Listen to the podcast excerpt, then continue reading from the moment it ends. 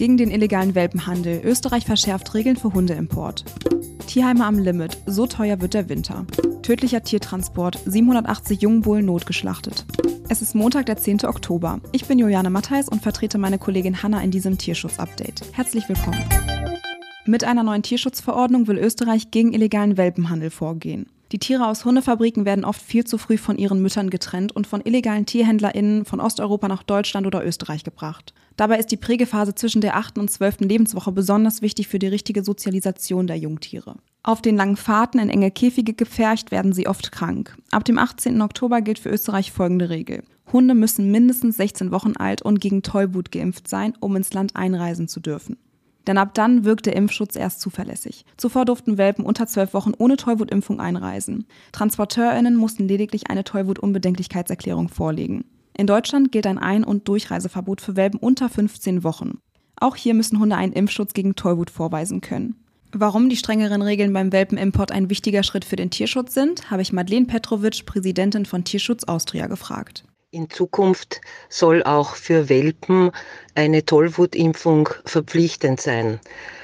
Wir von Tierschutz Austria, vom Wiener Tierschutzverein begrüßen das grundsätzlich, denn alles, was der Sicherheit dient, was Krankheiten vermeidet, ist im Prinzip positiv. Und die Tollwut ist wirklich eine schreckliche Krankheit.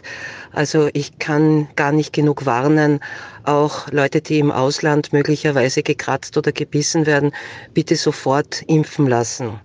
Aber, und da kommt ein kleines Aber von mir, wir wissen leider, dass sich Menschen nicht an Normen halten.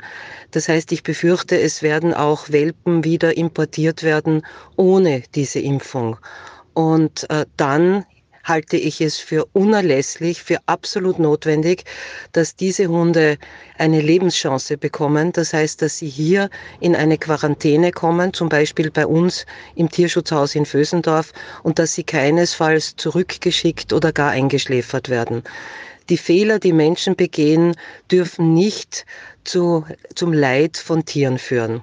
Wenn das gewährleistet ist, wenn sichergestellt ist, dass alle Welpen, egal ob sie die Vorschriften erfüllen oder nicht, ein Lebensrecht bekommen, dann sind wir selbstverständlich für diese Neuerung.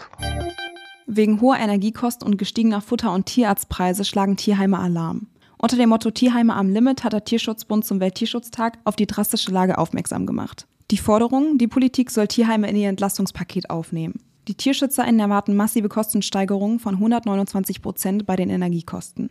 Das zeige eine aktuelle stichprobenartige Befragung des Tierschutzbundes unter seinen angeschlossenen Tierschutzvereinen. Für Verbrauchsmaterial inklusive Futter gehen sie von einer Steigerung von 21 Prozent aus, während Tierarztkosten um 18 Prozent steigen sollen. Auch die Personalkosten werden sich voraussichtlich um 15 Prozent erhöhen. Im Schnitt gehen die befragten Vereine von Gesamtkostensteigerungen in Höhe von 23 Prozent aus.